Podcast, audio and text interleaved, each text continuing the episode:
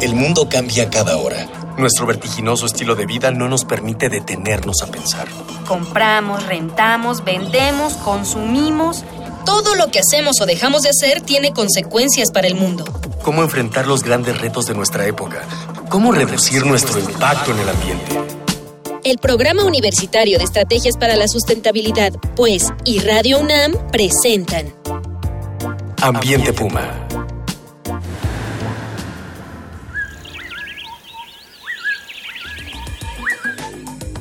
Gusto saludarles. Soy Mireya Imas, directora del Programa Universitario de Estrategias para la Sustentabilidad de la UNAM. Y como siempre, le doy la más cordial bienvenida a este su programa Ambiente Puma: Voces, Ideas y Acciones Sustentables.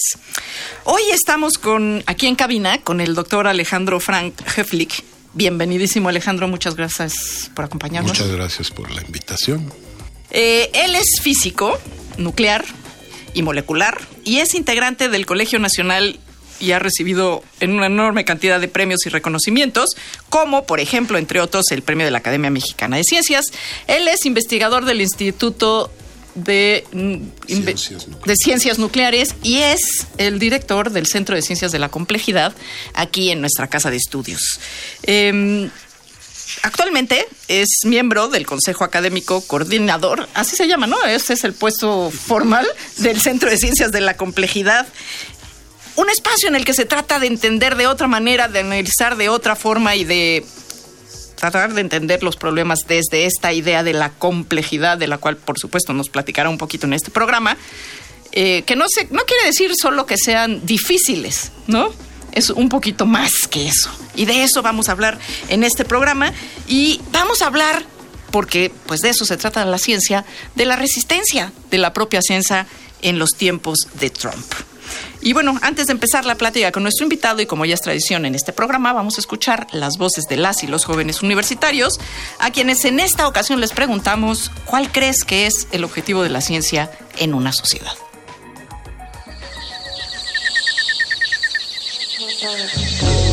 ¿Cuál es la importancia de la ciencia en una sociedad?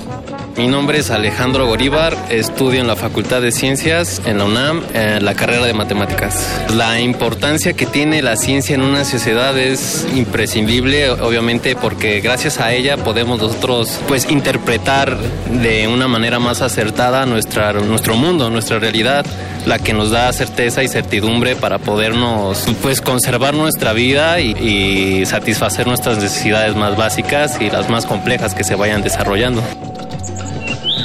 Me llamo Eduardo Pérez Pasos, estudio en la Facultad de Ciencias, la maestría en Ciencias Biológicas. Creo que depende del tipo de, sociedad, pero fundamentalmente creo que en la vida cotidiana la gente no sabe que mucho de lo que sabe o de lo que percibe tiene que ver con la ciencia, ¿no? Eh, entonces, pues el papel de la ciencia es tratar de darle una explicación a lo que hacemos y pensamos todos los días y sí tiene un factor mm, fundamental en la forma en la que la sociedad percibe su medio, ¿no? ¿Qué opinas de los hechos alternativos como respuesta a la ciencia? Definitivamente que son una amenaza para el progreso humano, para su conservación, su sustento, puesto que estas, pues, podríamos decir que envenenan a la ciencia, la corrompen, la envilecen, la, la pueden ir degradando hasta cierto punto en que nuestros sistemas interpretativos del mundo son los menos certeros y los menos eficaces para conservar nuestra vida y nuestra sociedad, lo que hemos construido hasta ahora, ¿no? Todas nuestras, todas estas generaciones que han pasado en la humanidad. Justamente es algo dentro de la ciencia que muchos denominamos pseudociencia al momento de, de hacer declaraciones en las que no hay un sustento. O sea, la ciencia tiene ciertas reglas que buscan siempre ser como re- reproducibles y que todo el mundo llegue a ese consenso sin importar religión, eh, creencias, presupuestos, demás, ¿no? Entonces, justamente creo que cae dentro de esa pseudociencia que dejan mal parado a la gente que hace ciencia en- de verdad.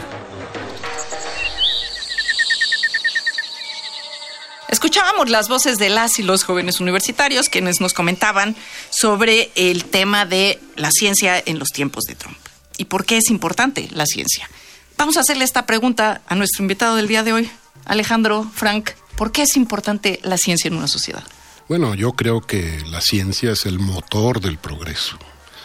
Eh, lo que nos ha hecho avanzar como sociedad, como individuos, es nuestro conocimiento.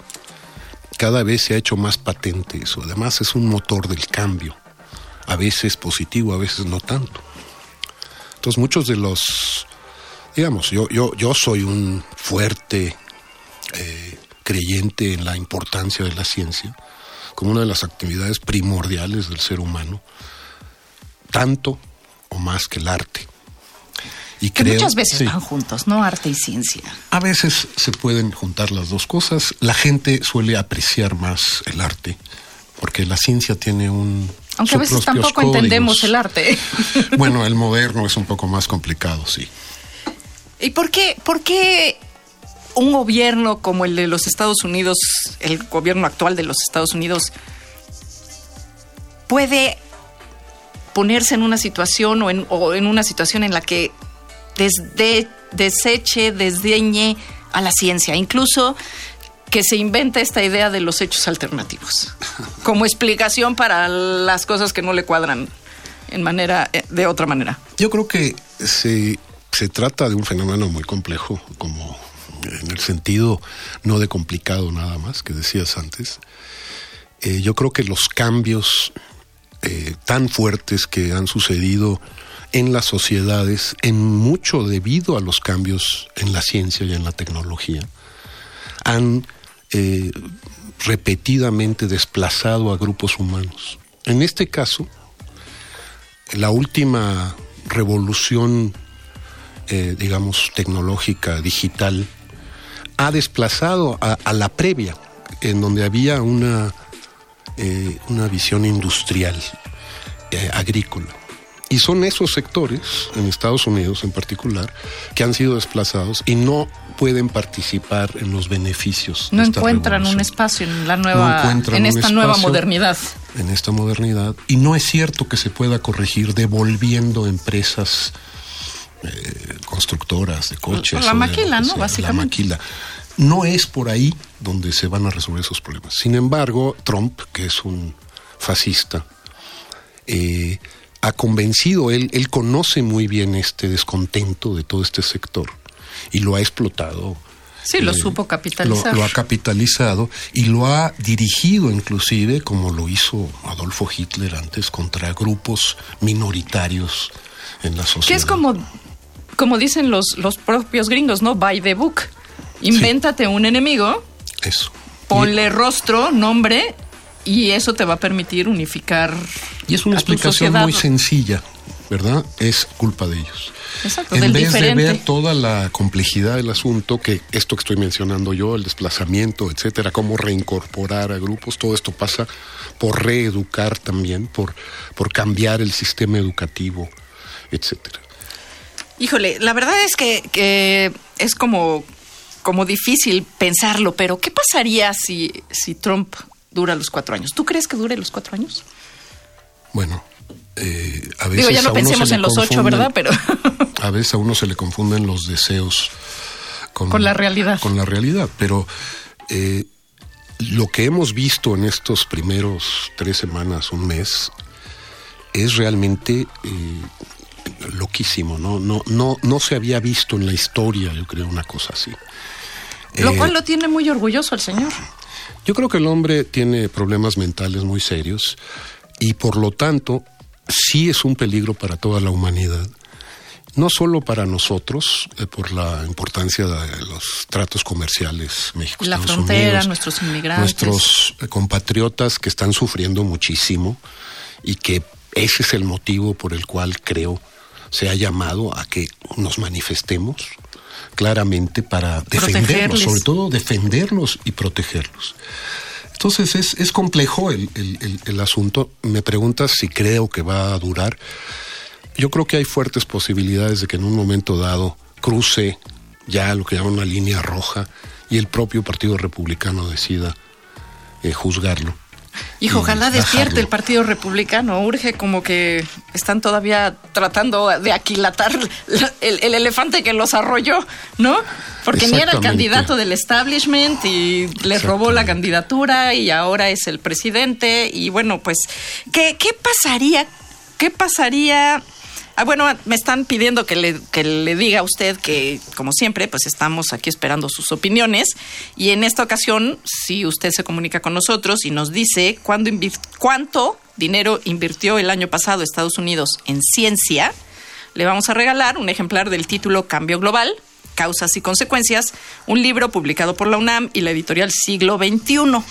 Le repito la pregunta, ¿cuánto invirtió el año pasado Estados Unidos en ciencia?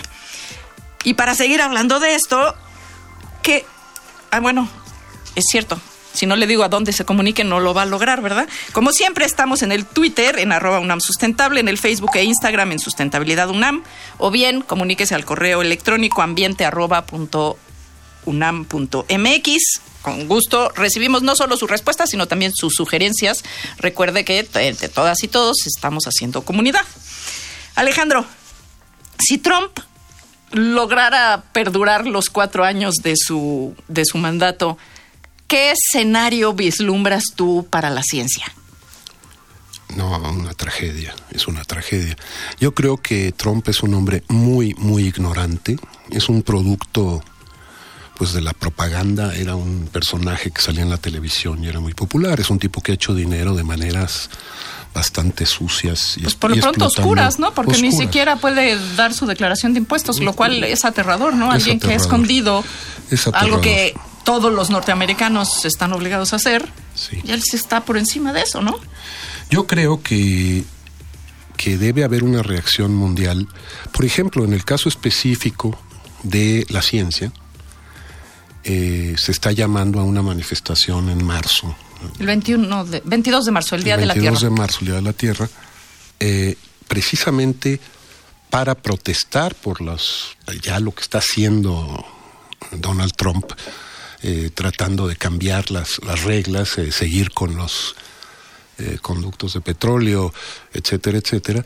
Pero también yo diría que los mexicanos, los científicos mexicanos, debemos de ir como mexicanos en defensa de nuestros compatriotas, pero también en apoyo a nuestros colegas norteamericanos, que en su gran mayoría están en contra de Trump y que saben el peligro que representa no, yo no diría para la ciencia, sino para la humanidad. Así es. Y hay, hay una carta que salió, estuvo circulando apenas ayer, antier, de eh, científicos y científicas norteamericanos que firman una carta en apoyo a México. ¿No? Sí, qué bueno, qué bueno que... Eh, realmente este es un espacio que nos une, la ciencia. Es un espacio, es un lenguaje universal.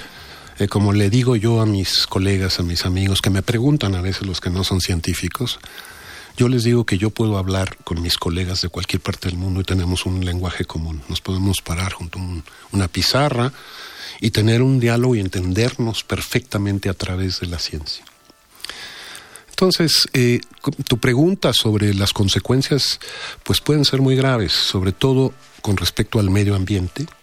Él ha echado para atrás las agencias de protección al medio ambiente. Sí, la, por ejemplo, la, las ley de vida silvestre, o sea, hay un montón de, de cosas importantísimas, el tema del cambio climático, ¿no? Es, impresionante. Que es uno de los grandes temas. este, y bueno, y de esto y más vamos a platicar con usted en la próxima emisión de Ambiente Puma. Este, y vamos a platicar de los migrantes, y vamos a platicar de los migrantes y la ciencia, y la ciencia, eh, y la importancia de la ciencia para el desarrollo en nuestro país y cómo estamos ligados con los Estados Unidos. Eh, como siempre, pues hemos esto se termina, tiene un tiempo finito. Alejandro, muchísimas gracias por haber estado ahí con nosotros. Encantado. Este, de igual forma y como siempre reconozco la presencia de Miguel Alvarado en la producción, a nuestro equipo de educación ambiental y comunicación, Miguel Rivas, Daniel Serna, Daniela Chirino, Víctor Piña. Eso fue una coproducción de Radio UNAM y el programa universitario de estrategias para la sustentabilidad con apoyo de la Dirección General de Divulgación de la Ciencia. Le invitamos para que nos escuche en esta en la segunda parte de este programa La resistencia de la ciencia en los tiempos de Trump. Una pequeña acción. Un cambio de actitud. Nuevos hábitos. Y nuevas formas de entender y relacionarnos con el mundo. Paso a paso. Aportamos un granito de arena. Para construirnos un futuro. El Programa Universitario de Estrategias para la Sustentabilidad, pues, y Radio UNAM presentaron Ambiente Puma.